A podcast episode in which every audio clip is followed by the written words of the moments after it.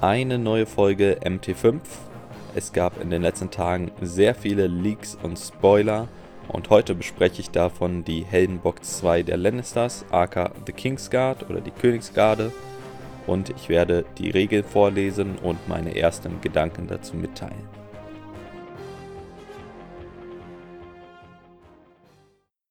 Ja, herzlich willkommen. Hier ist wieder Marcel und es gibt ganz viele neue Informationen zu neuen Einheiten. Teilweise hat Simon selber Artikel gepostet, wo man schon Karten sehen konnte und es wurden Boxen zu früh ausgeliefert und dann Karten in den Facebook-Gruppen geleakt.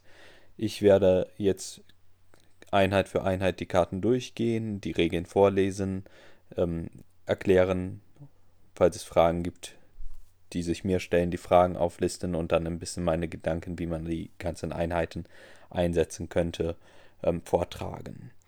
Heute sind wir mit den Lannistern dran und in den nächsten Tagen werde ich dann nach und nach auch die anderen gespoilten Einheiten in eigenen Folgen betrachten.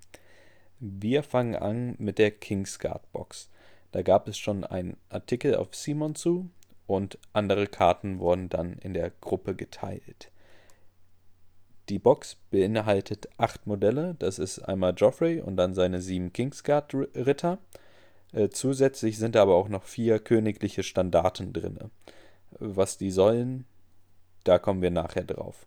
Man kann die entweder die sieben Kingsguard-Ritter als Attachments spielen und Joffrey als NCU, also Non-Combat-Einheit bzw. nicht Kampfeinheit. Und äh, die andere Möglichkeit ist, das Ganze als eine Einheit zu spielen. Dann hat man die acht Modelle, dann muss Joffrey der Commander sein und äh, stellt die in einen Tray rein, also auf eine Base und hat dann die vier Fahnen, die ich eben schon angesprochen habe, ähm, noch für die anderen. So hat man dann wieder eine ganze Einheit von zwölf voll. Ich fange jetzt erstmal mit den ähm, Attachment-Versionen an. Äh, ich muss hier in den Bildern immer ein bisschen rumspringen. Deswegen kann es sein, dass ich zwischendurch mal ein bisschen langsamer rede oder auch kurz eine Pause mache. Wir fangen einfach direkt einmal mit dem Command. Äh, ja, am besten fangen wir mit äh, Joffrey selber an. Wie gesagt, Joffrey einzeln ist ähm, eine Nicht-Kampfeinheit, kostet 4 Punkte und hat folgenden Effekt.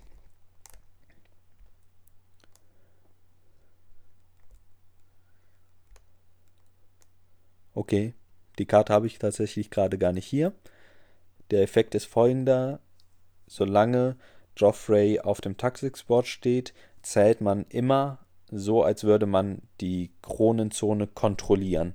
Das heißt, das hat nichts mit dem Effekt der Kronenzone zu tun, wie bei anderen, wie zum Beispiel Lady Val von den äh, Free Folk, die immer den Effekt der Manöverzone benutzen darf, sondern man kontrolliert die Zone. Das heißt, für alle Taktikkarten und alle anderen Karten, wo dieses kleine Zeichen mit der Krone drauf ist, wo steht, wenn man das kontrolliert, gilt es so, als würde man es kontrollieren, auch wenn da äh, keiner oder der Gegner draufsteht. Außerdem, jedes Mal, wenn Joffrey auf das Taktikboard drauf geht, nachdem man abgehandelt hat, was auch immer für einen Effekt die Zone hatte und was vielleicht noch getriggert wurde dadurch, wird, darf der Gegner von Joffrey sich eine Einheit aus Joffreys Armee aussuchen, die panicked wird. Das heißt, die bekommt einen Panik-Token. Das heißt, man hat äh, einen positiven Effekt und einen negativen Effekt. Ich finde den positiven Effekt super stark. Anfangs, die Karte war schon etwas länger gespoilt, haben schon Leute diskutiert, ob der vielleicht nur zwei Punkte kosten wird was ich, egal was es für Effekte hat, für eine NCU eigentlich schon zu günstig fände. Ähm, ich finde, die vier Punkte sind schon angemessen. Denn man muss sich überlegen, man kann Joffrey, wenn man den ersten Zug hat, auf ähm, die Wealth Zone stellen, also dieses Geldsäckchen.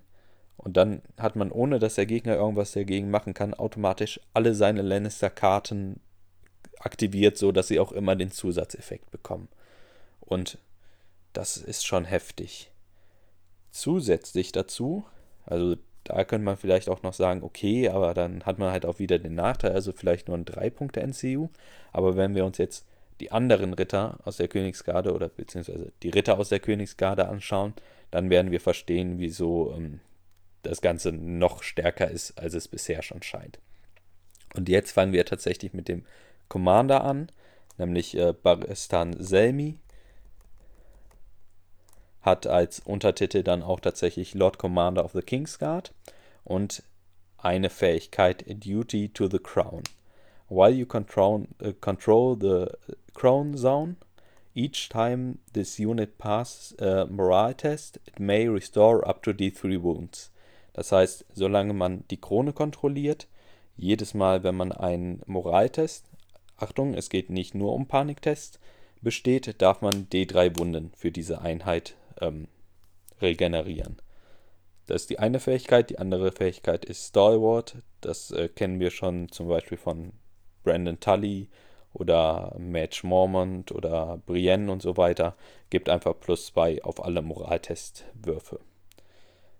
Ja, jetzt sehen wir schon, es geht darum, dass man die Krone kontrolliert. Das heißt, wenn man ähm, nicht Joffrey spielt, könnte der Gegner in jeder zweiten Runde einem diese Fähigkeit schon kaputt machen, indem er als ersten Zug, wenn er den ersten Zug hat, die Krone nimmt. Joffrey verhindert das, denn dann kann man als zweites einfach Joffrey irgendwo hinstellen und hat wieder die Krone. Das heißt, das ist schon, ähm, das werden wir gleich sehen, dass fast alle von der Kingsguard so eine Fähigkeit haben und da erhöht sich der Wert von Joffrey dann wieder, je nachdem, wie viele ähm, von den Kingsguard-Rittern man nimmt. Zu Baristan meine äh, Gedanken sind, einerseits ist es natürlich erstmal super Stalwart zu haben, denn plus zwei Moral tut immer gut, gerade in Einheiten wie ähm, der, den Guards, die, wenn sie einen Paniktest bestehen, äh, noch Effekte triggern. Dann braucht man nicht unbedingt den Guard Captain, der auch nur einmal pro Runde funktioniert, da das ja eine Order ist, sondern hat schon eine recht hohe Wahrscheinlichkeit, irgendwas so um die 75, 80 Prozent müsste das sein, einen Moraltest zu bestehen, äh, selbst wenn, äh, oder zumindest wenn der Gegner keine negative Modifier noch da drauf hat. Zusätzlich hat man die Heilfähigkeit, was natürlich in einer äh, Einheit, die sehr defensiv ist, nochmal stärker ist, da man die Wunder äh, weniger schnell wegbekommt. Die Frage ist nur, man muss den natürlich auch in eine Einheit rein tun. Er kostet drei Punkte, wo sich das dann insgesamt lohnt. Deswegen sehe ich den nicht so richtig in Guards, denn Guards machen von sich aus keinen Schaden okay, die sind sehr langsam. Das Einzige, was diese 8-Punkte-Einheit dann kann, ist irgendwie einen Gegner zu binden. Aber wenn der Gegner halt sagt, nö, ich schlag nicht drauf, dann machen die auch keinen Schaden. Man würde sie auch gut äh, auf Objekte drauf bekommen, denn dann, oder um Objekte zu halten, wäre das gut denn dann müsste der Gegner sich irgendwie um sie kümmern. Allerdings, wie gesagt, mit 4 Zoll Bewegung, das könnte etwas schwierig sein. Deswegen sehe ich den in Guards nicht so sehr. Wo ich ihn viel eher sehe, ist in den äh, Warrior Sons, die ich nachher noch vorstellen werde. Wobei das dann auch wieder eine sehr teure Einheit ist. Also, ihr merkt vielleicht, ich bin von dem noch nicht so ganz überzeugt. Ähm, ja, Ziemlich cool ist er aber bestimmt in Kombination, wenn wir jetzt von der Einheit, wo man ihn reinsteckt, einmal absehen. Ähm, vielleicht kommen da, je nachdem, was für Einheiten in Zukunft noch nach und nach veröffentlicht werden, auch noch bessere Auswahlen. Ähm, ziemlich cool finde ich ihn auf jeden Fall mit dem Commander High Sparrow. Ähm, man kann Joffrey ja als NCU nehmen, das heißt, man hat dann noch äh, einen Commander frei. Und der High Sparrow hat ja nochmal den Einfluss, dass man plus 2 auf Moraltest bekommt und vor allem muss für die Taktikkarten des High Sparrows die Einheit einen Moraltest ablegen jeweils. Das sind schon 6 von 20 Taktikkarten und Baristans Fähigkeit sagt ja bei jedem Moraltest. Das heißt, man kann durch die Taktikkarten dann auch wieder Wunden herstellen. Glaube ich zumindest. Ich lese gerade, das ist ein May-Effekt. Aber die Effekte von der Taktikkarte, wenn man das schaue ich einfach mal flott nach. Aber ich glaube, das sind keine May-Effekte. Wenn man den Test einmal bestanden hat, dann äh, bekommt man auf jeden Fall den Bonus und kann sich nicht aussuchen, den Bonus zu bekommen. Das ja, ähm, genau, mir geht es hier gerade um die ähm, Timing-Konfliktregel, dass man pro Trigger nur einen freiwilligen Effekt äh, benutzen darf. Ähm, da kommt es manchmal zu so etwas komischen Situationen.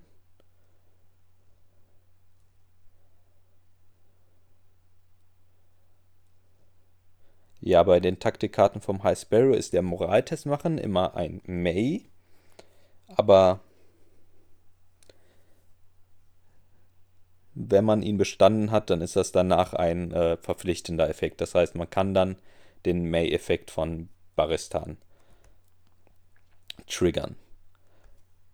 Zusätzlich äh, super gut ist der natürlich in äh, Feast for Crows, da man da auch am Anfang der Runde äh, oder am Anfang seiner Aktivierung, wenn man in Nähe von einem Korpspile ist, auch immer einen Moraltest machen muss und äh, entsprechend auch Wunden regenerieren kann. Wobei das Szenario jetzt so angepasst wurde, dass äh, man einen negativen Modifier nicht nur von minus 1 durch das Korpspile bekommt, sondern von minus der Rundenanzahl oder der Runde, in der man gerade ist. Ähm, das heißt, irgendwann reicht dann auch das Plus 2 von Baristan vielleicht nicht mehr, um die zu äh, bestehen. Andererseits, wenn man dann wieder den High Sparrow darauf liegen hat, hat man schon wieder plus 4. Das heißt, da ist immerhin noch eine gute Chance. Dann gehen wir jetzt aber zu dem nächsten von den äh, Kingsguard Rittern. Menden Moore hat als Untertitel einfach nur Kingsguard, kostet 2 Punkte und die Fähigkeit ist While you control the crown zone, this unit's melee attack gain plus 1 to hit, and when attacking enemies with fewer remaining ranks, then this unit also gains wishes. Das heißt, wieder, wenn man die Krone kontrolliert, dann bekommt man plus äh, auf die äh, Nahkampfangriffe plus 1 aufs Treffen. Und falls der Gegner weniger Ränge hat als man selber, bekommt man auch noch Wishes dazu. Ja, das ist auf jeden Fall ganz gut in einer Einheit, die noch keine Wishes hat und äh, die dieses Plus 1 to Hit gut gebrauchen könnte. Zum Beispiel würden mir da einfallen die ähm, helle Badiere, die ja auch, wenn sie angegriffen werden, in der Front Schaden machen können. Das heißt, man kann dann eventuell ähm, das ein bisschen unterstützen, dass der Gegner, wenn man selber seine Attacke hat, schon weniger Ranks hat, wenn man in der eigenen Attacke möglichst wenig oder in der Attacke vom Gegner möglichst wenig abbekommen hat und selber schon ein bisschen Schaden macht. Ähm, aber ja, plus 1 to hit, also plus 1 auf den Trefferwurf, ist immer ganz nett, aber für zwei Punkte, ich glaube, der ist mir einfach so ein bisschen zu uninteressant, der Effekt, ähm, als dass ich den jetzt besonders toll finden würde. Aber hat bestimmt auch seine Anwendungsmöglichkeiten. Wir heben uns Jamie, der hier in meinem Foto als nächstes kommt, ganz zum Schluss auf und machen mit Marion Trant weiter. Kostet einen Punkt und hat die Fähigkeit Intimidation of the Crown, also Einschüchterung der Krone. Ähm, die Fähigkeit ist, while you control the crown zone, each time this unit performs an action, one en enemy within long range gains one condition token of your choice. Das, wo ich bei Männern gesagt habe, äh, ich sage es erstmal kurz auf Deutsch, solange man die Krone kontrolliert, jedes Mal, wenn diese Einheit eine Aktion ausführt, wird ein äh, Gegner in äh, langer Reichweite ein Zustandstoken bekommen, den man sich selber auch noch aussuchen kann. Für einen Punkt finde ich das richtig stark. Denn Condition Tokens sind was, was ich glaube teilweise viele noch so ein bisschen vernachlässigen. Aber gerade wenn man sich das aussuchen kann, macht das die Armee super flexibel. Wenn ich als Gegner Berserker da stehen habe, dann will ich die sehr gerne Weekend machen. Ähm, wenn ich irgendwas mit Rüstung 3 oder 4 plus da stehen habe, dann will ich gerne einen, ähm, einen Vulnerable, also ein verwundbar Token da drauflegen. Ähm, wenn ich gerade das Szenario habe, Feast for Crows oder A Dance with Dragons, wo ich den Gegner Paniktest verkacken lassen möchte, dann lege ich da ein Panik-Token drauf. Also für einen Punkt bekommt man hier einfach ähm, eine super, super flexiblen äh, äh, Fähigkeit. Ähm, und äh, äh, anzumerken ist noch, dass das jedes Mal, wenn die Unit eine Action performt, also jedes Mal, wenn die äh, Einheit eine Aktion ausführt, passiert das. Das heißt, das passiert auch, wenn ich die über das Taktikboard anspreche, zum Beispiel über die Manöverzone oder über ähm, die Combat Zone. Denn dann performt die Einheit eine freie Aktion. Das heißt, das müsste getriggert werden. Das heißt, ich kann allein mit dem Taktikboard, wenn ich Manöver und Combat Zone bekomme, drei Condition Tokens in einer Runde verteilen. Plus halt einer schon eingerechnet ähm, für ihre normale Aktion. Und wenn man das jetzt zum Beispiel noch mit ähm, dem Commander Tyrion ähm, verbinden würde, der hat eine Taktikkarte, dass man auch eine Aktion an eine andere freundliche Einheit abgeben kann. Das heißt, da könnte man nochmal mehr verteilen. Aber allein schon mit dem Taktikboard, das ist ja was, was man wirklich sehr oft nutzt, finde ich das eine super starke Fähigkeit. Und das Ganze für einen Punkt, also den kann man, glaube ich, echt fast überall reinpacken. Außerdem gibt es noch Einheiten, die mehrere Aktionen machen können. Äh, mir fallen da gerade spontan die ähm, Bolton Bastard Girls ein, die, nachdem sie eine Attack-Aktion mit ihrem Bogen gemacht haben, eine freie Charge-Aktion machen dürfen. Das heißt, die können auch wieder automatisch zwei Token verteilen. Und die äh, verteilen mit ihrem Bögen auch schon gegebenenfalls Vulnerable. Das heißt, da kann man wirklich sehr, sehr viel Token-Kontrolle draus stricken. Okay, wir machen weiter. Ah, jetzt bin ich gerade in den Bildern verrutscht. Mit Eris O-Card. Ebenfalls ein Punkt. Ja. Immer noch das falsche Bild.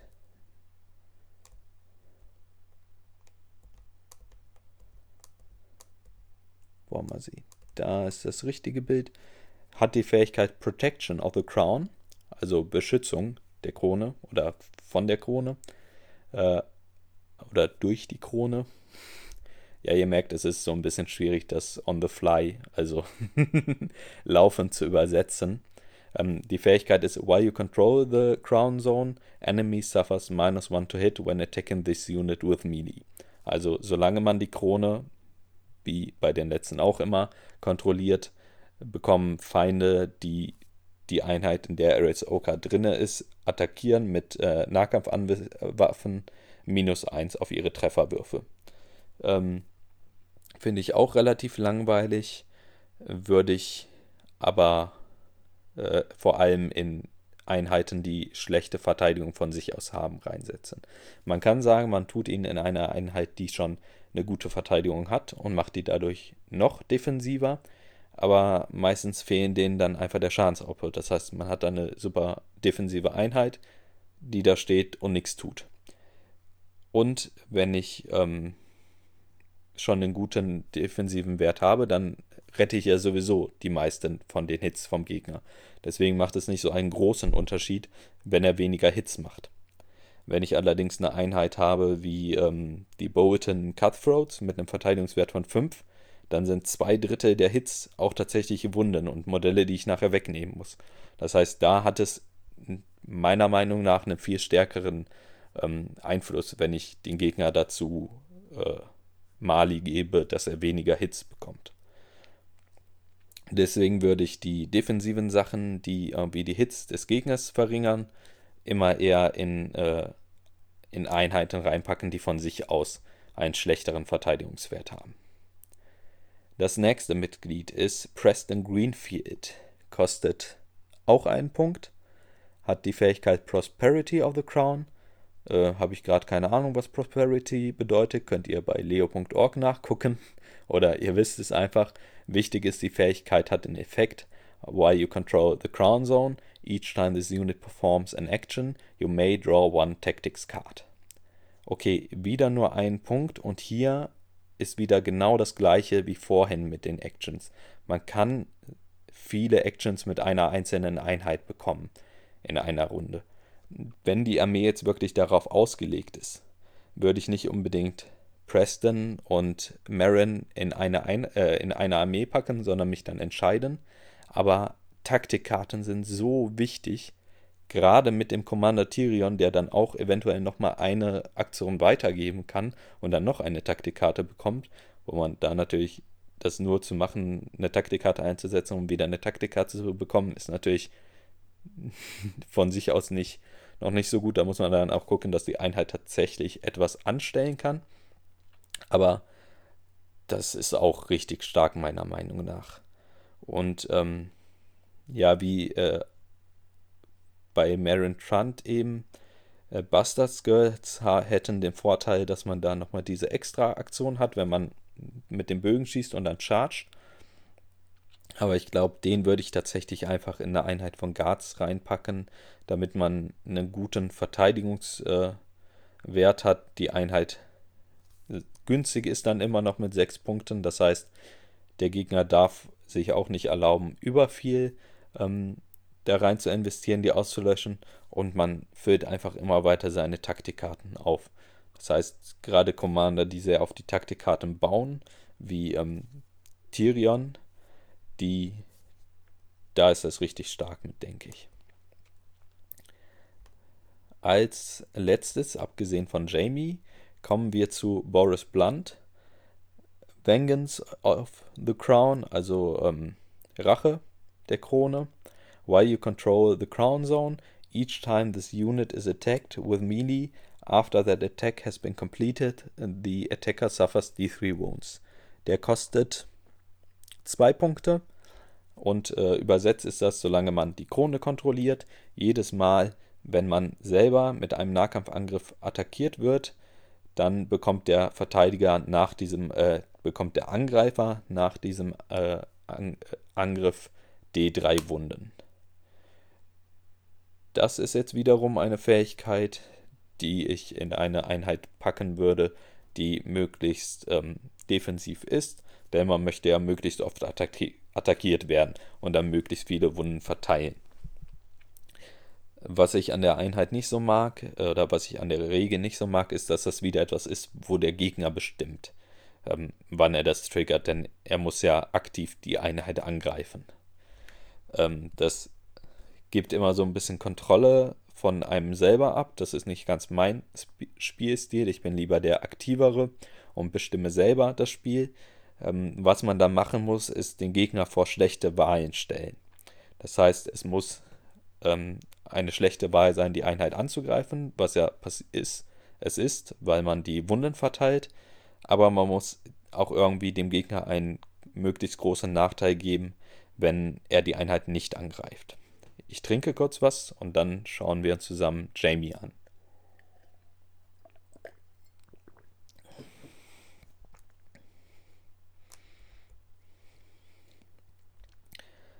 So, bisher hatten wir ja immer äh, Fähigkeiten, die aktiv waren, wenn die Krone äh, kontrolliert wurde. Und ich glaube, jetzt sieht man auch, dass Joffrey wirklich in diesem Kontext seine Punkte wert ist. Denn wenn man einfach noch drei Kingsguard-Ritter für jeweils einen Punkt reinbringt, deren Fähigkeiten nur funktionieren, wenn die Krone kontrolliert ist, dann äh, ist die Fähigkeit von Joffrey immer automatisch, solange er auf dem Taktikspot steht, die Krone zu haben, natürlich nochmal deutlich stärker. Jamie hat eine andere Fähigkeit, die heißt Expert Duelist. Die gibt es auch schon in dem äh, Whispering Wood Szenario und ähm, war auch in der Game Design Phase auch mal seine ursprüngliche Fähigkeit ähm, für die Commander-Version, glaube ich, in der Grundbox. Die Fähigkeit lautet wie folgt. Each time this unit makes a melee attack against an enemy infantry unit, it deals one additional wound. If there is an attachment in that unit, you may instead roll a die.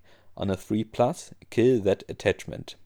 In Klammern, moving one model from the back of the unit to fill its slot.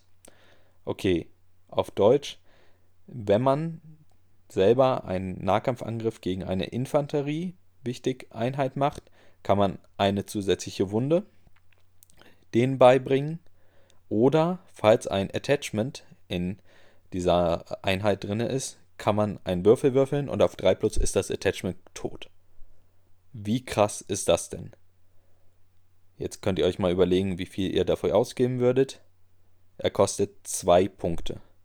Für 2 Punkte kann er jedes Mal, wenn er einen Angriff macht und in der Einheit ein Attachment drin ist, auf 3 plus, also 66,66 und so weiter Prozent, dieses Attachment killen. Attachments können 1 Punkte kosten, 2 Punkte kosten, 3 Punkte kosten bisher. Ich finde das super heftig.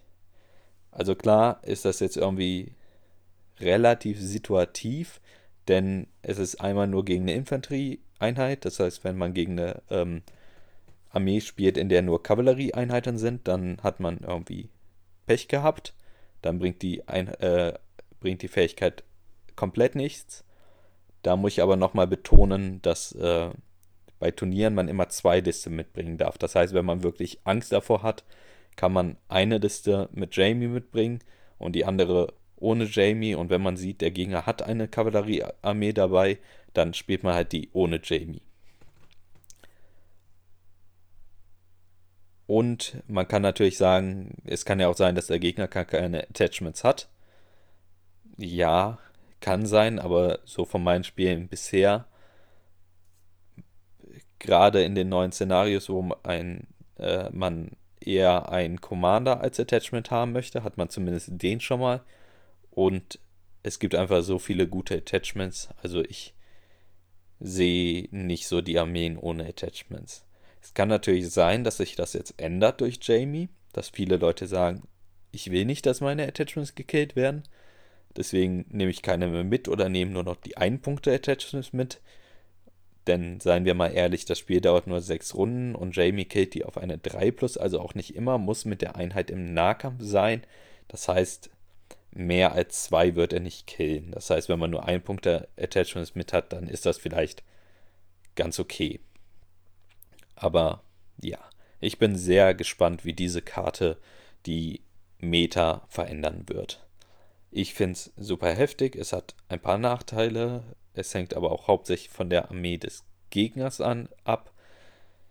Ja, mal schauen. Vielleicht endet es dann darin, dass äh,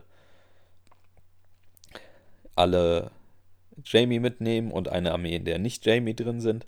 Und die anderen nehmen alle eine Armee, in der kein Attachment ist oder keine Infanterieeinheit und eine Armee, in der das drinne ist. Und wenn sie dann sehen, der spielt Jamie, nimmt man die Armee und der andere sieht aber, hm, der hat eine Armee ohne, das heißt, er nimmt dann die andere Armee und dann hat man sich irgendwie so gegenseitig neutralisiert. Naja, ich bin gespannt.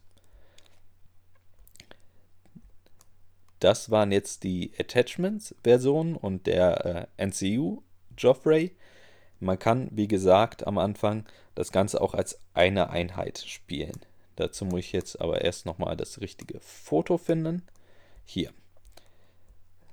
Wir wissen eigentlich schon so gut wie alles über die Einheit, auch wenn man die Karte nur halb gesehen hat. Außer den Punkten.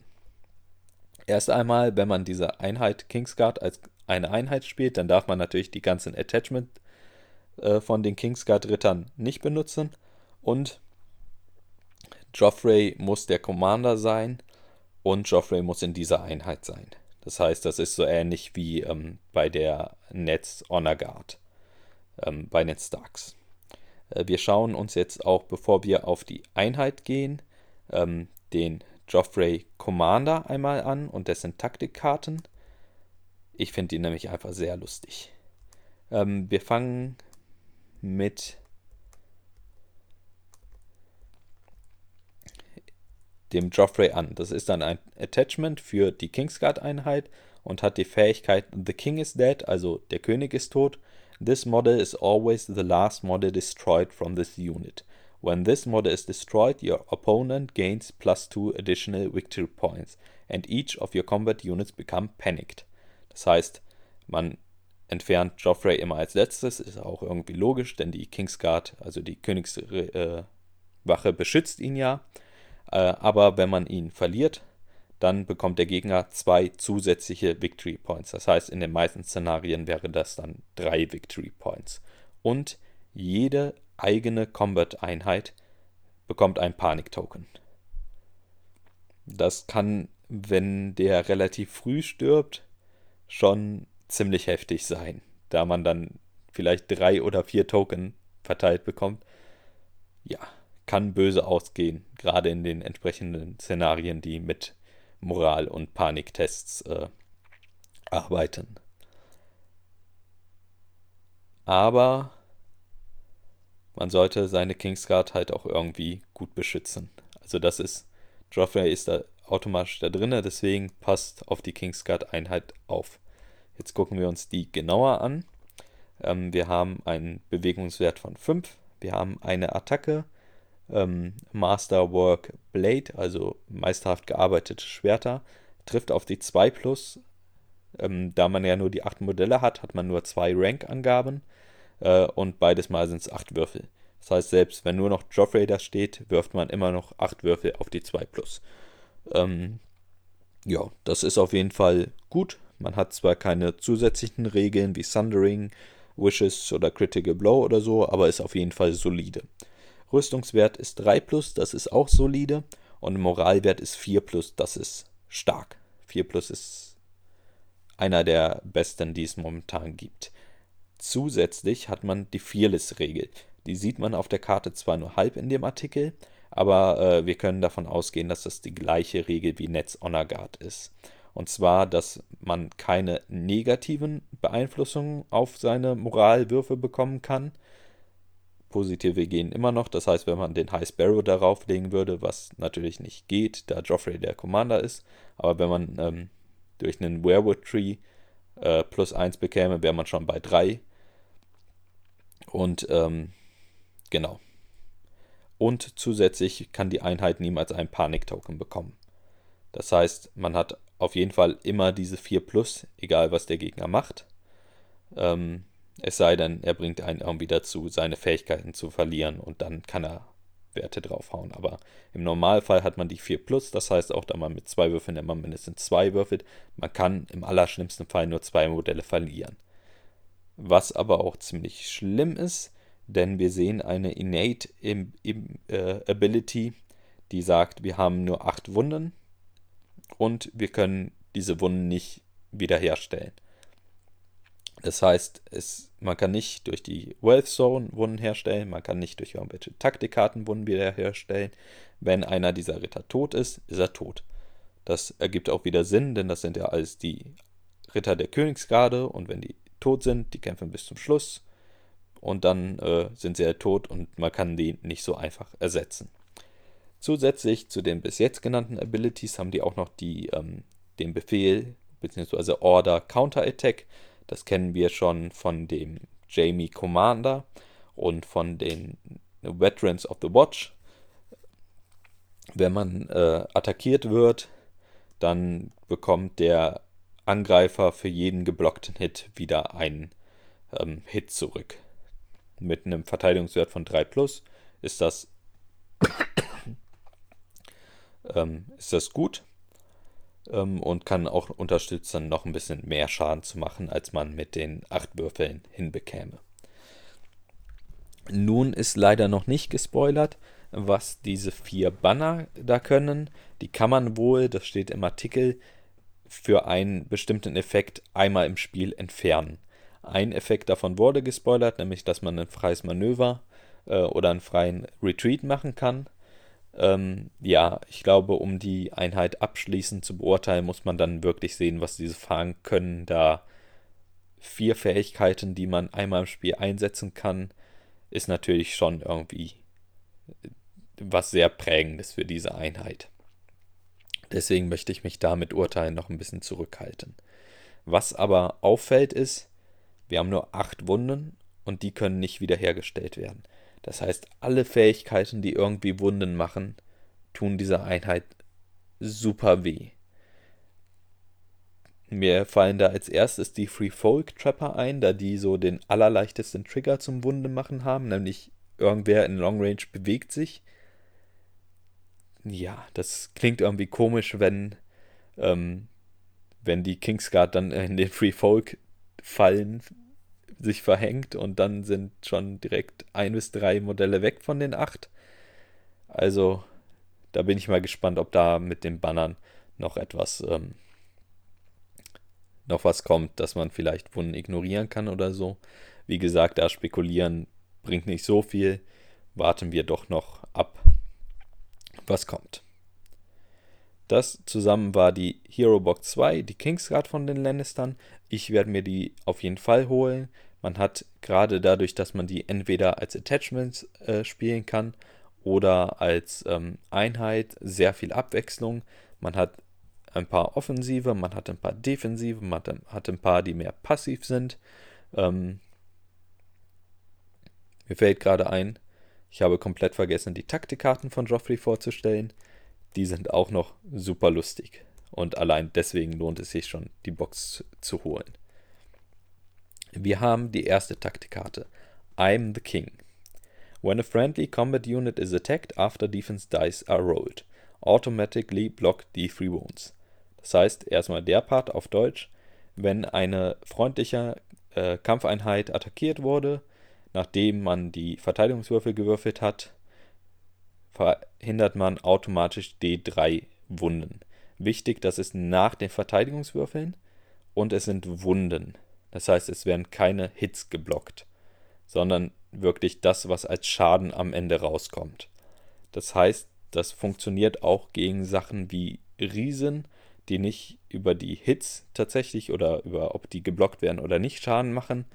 Ähm, und also ich wüsste momentan keine, keinen Effekt, wo das nicht funktionieren würde, dass man die Wunden am Ende verhindern kann. Nun wäre Joffrey aber nicht Joffrey, wenn er einfach nur was Gutes machen würde. Deswegen gibt es noch einen zweiten Effekt, der automatisch dann auch getriggert wird. After this attack has been completed, the defender becomes vulnerable, and your opponent may choose one other of your combat units to become panicked. Okay, das heißt, der Verteidiger, der gerade die D3 Wunden sich gespart hat, bekommt jetzt ein Vulnerable, also ein äh, verwundbar Token. Ja, klingt erstmal nicht so gut, denn man wollte ja irgendwie die Wunden nicht auf den haben und beim nächsten Mal kriegt man dann noch mehr Wunden. Das heißt, man muss sich wirklich gut überlegen, wann man das einsetzt. Zusätzlich darf der Gegner sich dann noch entscheiden, eine Einheit von dir Panic zu machen. Ja, der Joffrey ist halt irgendwie ziemlich furchteinflößend für die eigenen Einheiten. Zweite Taktikkarte. Traitors, I will have their heads. Ähm, also Verräter, Ausrufezeichen, ich hole mir ihre Köpfe. Start of a friendly turn, das heißt, man kann das zu Beginn jedes äh, eigenen Zuges spielen. One enemy combat unit becomes panicked and then one enemy combat unit suffers a panic test. Das heißt wieder ein positiver Effekt. Einer der gegnerischen Einheiten bekommt ein Paniktoken und danach äh, muss eine gegnerische Einheit einen Paniktest machen. Äh, da da jedes Mal steht, eine gegnerische Einheit, kann man das für unterschiedliche machen. Man kann es aber auch auf dieselbe machen. Aber jetzt haben wir wieder einen negativen Effekt. After this test has been completed, your opponent may choose one of your combat units to become panic and one of your combat units to become weakened. Das heißt, auch eine der eigenen Einheiten wird panicked und eine wird, also äh, panicked, bekommt ein Panik-Token und eine bekommt ein Geschwächt-Token. Ähm, ich sehe gerade, dass hier unten steht, they may select the same unit, aber das ist kursiv und in Klammern. Das steht oben nicht dabei. Aber da das ja nur kursiv und in Klammern steht, ist das eher so eine Erklärung. Deswegen gehe ich davon aus, dass man oben auch die gleiche Einheit ähm, benutzen darf, da da nicht steht, dass das eine andere Einheit sein muss. Das heißt, insgesamt in dieser Karte tauscht man einen Paniktest und ein Paniktoken. Beim Gegner gegen ein Paniktoken und ein äh, Geschwächt-Token bei sich. Kann gut sein, ist auf jeden Fall nichts, was man immer spielen sollte. Dritte Taktikkarte, You will obey me, also ihr werdet mir gehorchen. When a friendly combat unit makes a melee attack before attack dice are rolled, this attack gains plus 1 to hit and rolls plus 2 attack dice. Wieder der gute Effekt. Äh, beim Angreifen vor dem Würfeln der Angriffswürfel plus 1 aufs Treffen und plus 2 Würfel. Negativer Effekt. After this attack has been completed, this unit becomes weakened and your opponent may choose one other of your combat units to become panicked.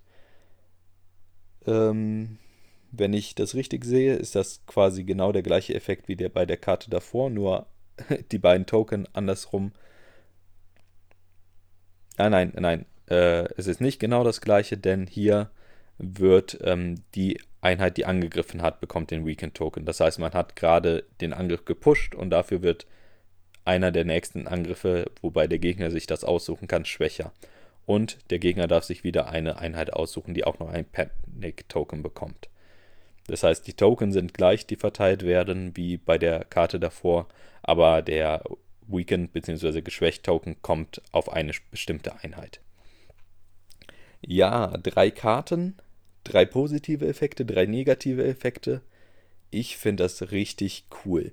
Denn das sind tatsächlich Karten, die kann man nicht einfach reinschmeißen, sondern da muss man sich überlegen, lohnt sich das jetzt wirklich? Und genau das ist es, was für mich ein gutes Spiel ausmacht. Viele von den Taktikkarten in den Grunddecks und so, die, ähm, ja, die haben halt nur positive Effekte. Das heißt, wenn man die spielt, ist das eigentlich immer gut. Man kann da sich dann drüber streiten, ob das dann die richtige Situation wäre oder ob sie in einer anderen Situation noch besser gewesen wären. Aber hier muss man wirklich nachdenken. Das heißt auch, dass das vielleicht nicht gerade so der einstiegsfreundlichste Commander ist, ähm, aber für erfahrenere Spieler, glaube ich, etwas, wo man richtig Spaß mit haben kann. Ich hoffe, ähm, die Einheit mit der Kingsguard wird dann nicht zu teuer von den Punkten her, dass man Joffrey da auch gut drin spielen kann. Und ich hoffe auch, dass sie nicht zu schnell stirbt, denn 3 plus Verteidigung und nur 8 Wunden, die man nicht wiederherstellen kann. Ja, das wäre irgendwie sehr schade, wenn die dann nach einem Angriff und einer Fähigkeit, die Wunden zufügt, schon weg wären. Aber ich äh, bin mir relativ sicher, dass Simon sich da irgendetwas dagegen überlegt hat. Das war's für heute. Ähm, das ist jetzt ein bisschen länger geworden. Deswegen machen wir den Rest, die Warrior Sons, die auch noch für die Lannisters angekündigt wurden, beim nächsten Mal. Das war die Folge zur Heldenbox 2 der Lannister bzw. der Kingsguard. Ich hatte zwischendurch ein bisschen Probleme mit meiner Stimme. Ich hoffe, das war nicht zu schlimm. Und mittlerweile weiß ich auch, wie zumindest für den Moment ich den Podcast verbreiten möchte. Ich habe einen Blog, da findet ihr alle Episoden. Die Adresse ist mt5.home.blog. Und es gibt eine Facebook-Seite, die könnt ihr liken und abonnieren, wenn ihr über alle neuen Folgen benachrichtigt werden möchtet. Die findet ihr auf Facebook unter MT5. Da könnt ihr auch Kommentare hinterlassen, über die ich mich sehr freuen würde.